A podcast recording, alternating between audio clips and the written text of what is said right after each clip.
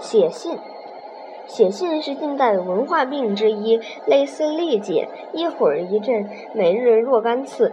可是如得其道，或可消减痛苦。兹条列有效办法如下：要给给要人写信宜挂号或快邮，以引起注意。要人每日接信甚多也。二托人办事的信，莫等回信。参看第四条。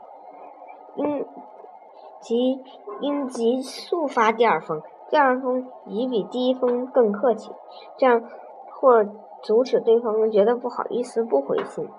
三托人办事的信封信封信纸均宜讲究，字勿潦草，顶好随送些礼，随寄些礼物。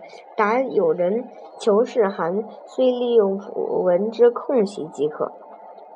四接信切勿于五日内回答，以免又惹起麻烦。尤其是托办事的信，搁下不答，也许就马虎过去。因之求事的人不于最短期内已从别方面有了办法哉？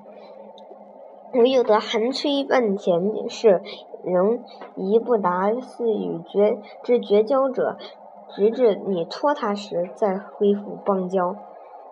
五接不相识之人来信不答，如呼老师，可报以短函。六托人转信，需托托比欧信人地位高的。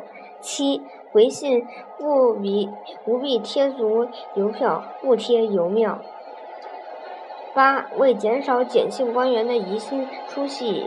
宜用文言，过后以越多越好。九，故意接受检查，如骂人的祖宗函，信封上已写某某女士，收或发。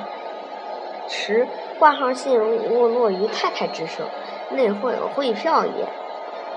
七十一，所欠函或账条，亦宜原物退回。十二，无论。填写核项表格，永久通信处一空着。十三，平安家信信印好一千张，按时填发。本条极不适用于情书。